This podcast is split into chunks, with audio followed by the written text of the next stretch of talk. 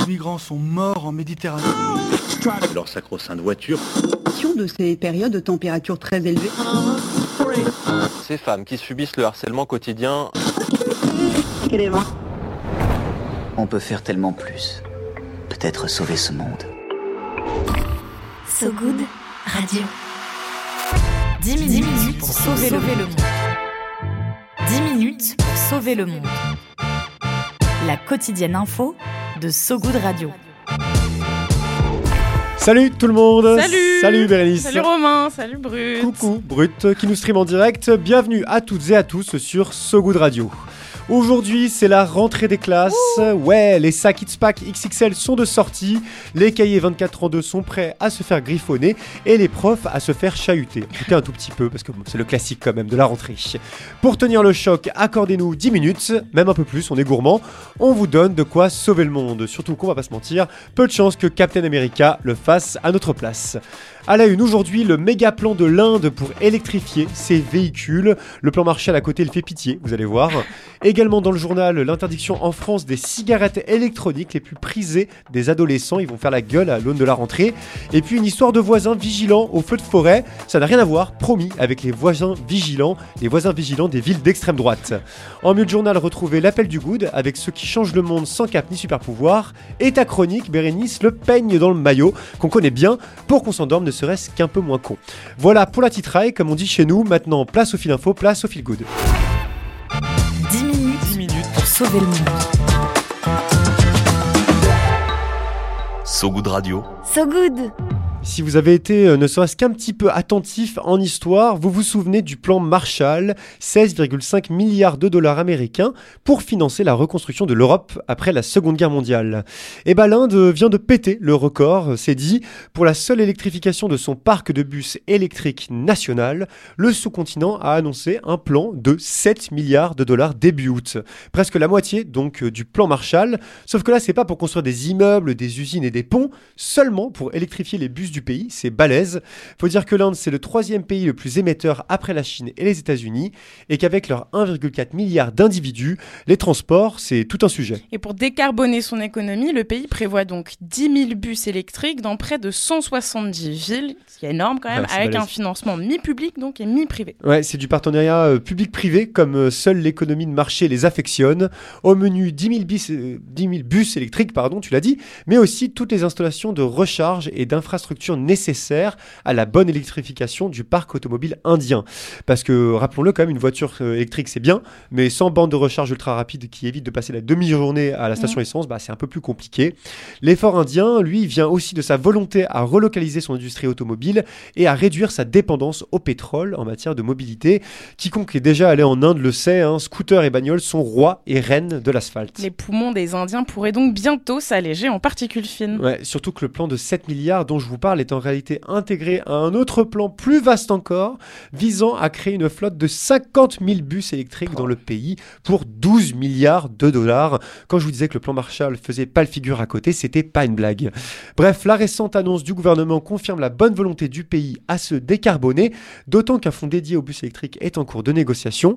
Et en prime, juste comme ça, par générosité, je, par générosité, je vous le dis, je parle trop vite, mes excuses, le gouvernement vient de débloquer 3,6 milliards de dollars pour créer 7 nouvelles voies ferrées dans le pays. C'est le grand bond en avant indien, mais en version réussie et démocratique.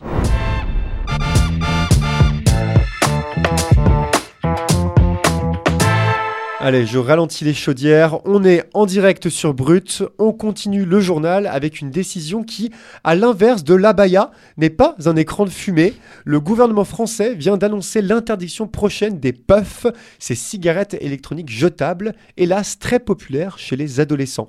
Alors, si vous ne connaissez pas la puff, bah, c'est normal, vous avez plus de 30 ans et votre cigarette électronique, bah, elle ressemble plutôt à un manche de sabre laser. Sur RTL, Elisabeth Borne a affirmé que l'interdiction évitera de conduire une partie des jeunes au tabagisme, les études montrant le pont entre la puff et la cigarette, et le pont étant lui-même particulièrement sournois, dit-elle. Notamment parce que les puffs permettent de vapoter avec un très faible taux de nicotine. Ouais, un très peu faible taux de nicotine, j'aurais bien dit comme ça aussi. ouais.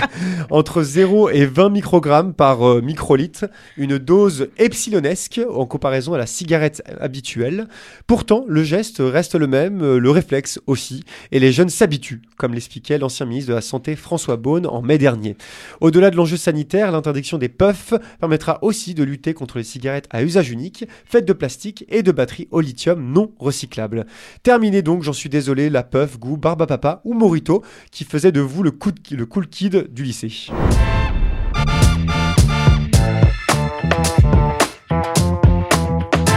C'est dur la rentrée même pour nous. On reste en France, en Charente tout particulièrement, où des bénévoles se mobilisent pour tenter, je cite, de tuer les incendies dans l'œuf.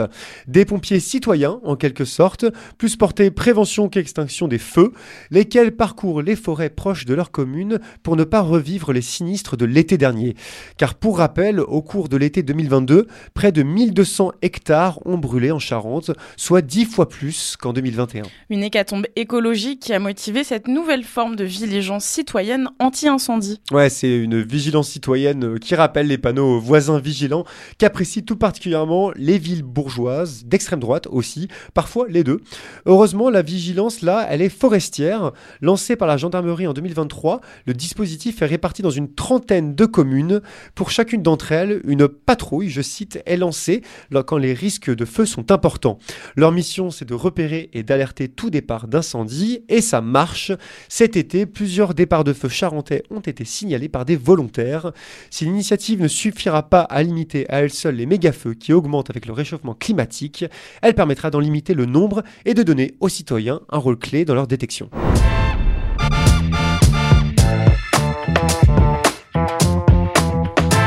Est en direct sur Brut, voilà pour l'actu du jour, mais ce n'est pas terminé. Bérénice, à ma gauche, tu as encore quelques minutes pour tenter de sauver le monde.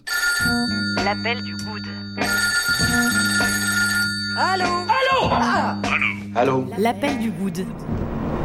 Allô, j'écoute À goût de radio, comme vous le savez, on donne la parole à des personnes qui tentent de sauver le monde sans cap ni super pouvoir.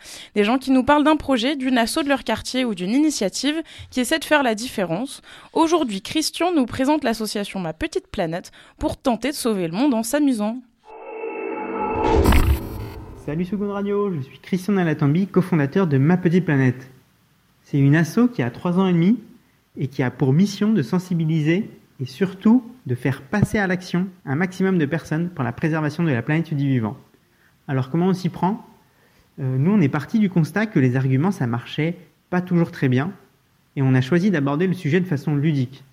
On a créé un challenge de défi écologique à vivre avec son entourage, donc ses amis, sa famille ou ses collègues, pendant 3 semaines. Il y a déjà 260 000 personnes qui ont participé, dont 150 000 enfants, parce qu'on a aussi une version du jeu à destination du scolaire, où on adapte les défis selon l'âge des élèves, parce que c'est ouvert de la maternelle au lycée. Donc si vous voulez jouer et rejoindre la prochaine édition, il suffit de télécharger l'app Ma Petite Planète, ça commence le 25 septembre, on vous attend très nombreux. Ciao ciao Merci beaucoup Christian. D'ailleurs, euh, donc vous l'avez bien noté, la prochaine édition grand public, c'est pour le 25 septembre et pour la prochaine édition scolaire, ce sera le 13 novembre 2023.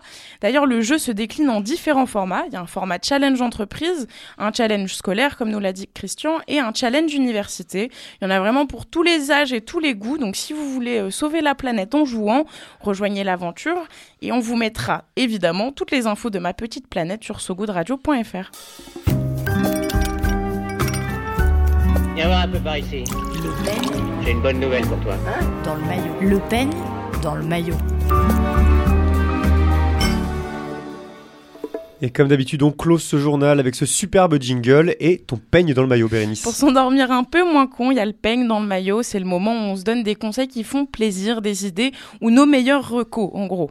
Et comme c'est la rentrée, je voulais vous parler d'une BD. Ça s'appelle Elliot au collège, écrit et dessiné par Théo Grosjean et publié aux éditions Dupuis. Le premier tome d'Elliot au collège, il est sorti en début d'année et s'intitule Panique en sixième. Ça raconte l'histoire d'Elliot, donc un petit garçon réservé de 11 ans qui fait sa rentrée dans l'enseignement secondaire. La première de couverture, elle annonce la couleur. On voit un petit garçon qui traverse la cour de récré. Des enfants le désignent du doigt. Un halo de lumière pointé sur lui. La pauvre su, le pauvre su à grosses gouttes. Il est rouge écarlate même. Et à ses pieds, on voit un personnage en forme de boule qui semble aussi malaise, mal à l'aise plutôt que lui. Et ouais, grosse étape, hein, la rentrée au collège, on le sait tous, ça me rappelle Ouais. quelques petites futures froides également. Notre petit Elliot, il connaît personne dans son nouvel établissement, mais comme tu viens de le dire, Romain, il est accompagné par une petite boule, son ami imaginaire, une petite mascotte marron à quatre pattes avec deux gros yeux. Et cette petite boule, en fait, c'est la représentation de ses angoisses et de ses peurs. Elle est pas toujours sympa, elle lui rappelle souvent ses insécurités, sa voix qui tremble ou sa, tête- enfin, sa tête de bébé, même avec beaucoup, enfin, elle, elle a quand même beaucoup d'humour et de légèreté malgré tout. Et sur ce 62 pages, donc aux couleurs assez pastel, on est embarqué dans le quotidien de ce petit garçon. On vit avec lui ses premières rencontres amicales, les premières humiliations au cours de piscine, sa peur du jugement quand il réalise que sa voix euh, n'a pas mué, ou encore les rapports un peu conflictuels parfois entre prof et élèves. Et en bref, on pourrait dire l'entrée dans l'adolescence. Et ouais, ce grand moment, euh, et notamment celle de l'auteur, dès la préface de la bande dessinée, Théo Grosjean se met en scène aux côtés de son protagoniste Elliot, et il nous explique que le récit, qui suit est entièrement inspiré de sa vie. En puisant dans les traumatismes de son enfance, il dépeint des personnages touchants, portés par des dialogues qui sonnent justes ou affleurent souvent l'ironie. Un album qui peut rassurer autant les primo-arrivants du collège que leurs parents. Et devinez quoi Suspense tout. Le deuxième tome vient de sortir le 1er septembre dernier et ça parle réseaux sociaux et sentiments. Trop bien. Retrouver cette série de bande dessinée, donc hein, on peut dire une série. Tout à fait. Elliot au collège de Théo Grosjean, dont le deuxième tome, donc Réseau et Sentiments, euh, est aux éditions Depuis. Merci, Du- Bérénice. Dupuis, pardon, Dupuis. autant pour moi. Merci, Bérénice. La météo de Sogoud Radio. La météo de Sogoud Radio. À la fin de ce journal, pour la météo, un soleil brûlant et une canicule insoutenable pour la rentrée. Gabriel Attal, nouveau ministre de l'Éducation nationale, a annoncé ce matin sur RTL vouloir tester le port de l'uniforme à l'école. L'expérimentation devrait débuter dès l'automne dans quelques écoles primaires, collèges et lycées pour espérer lisser les inégalités et éviter les tenues inconvenantes à la République. Fin de votre quotidienne, mesdames, messieurs. Merci à vous qui nous écoutez. On se quitte, euh, comme toujours, sur la musique. Pour cette semaine de rentrée, c'est le groupe marseillais IAM qui ferme la marche avec un morceau de 1997. Tout de suite, l'école du micro d'argent. À très vite sur ce goût de radio. Salut, Romain. Salut, Salut Brut. Brut. Ciao tout le monde. Ciao.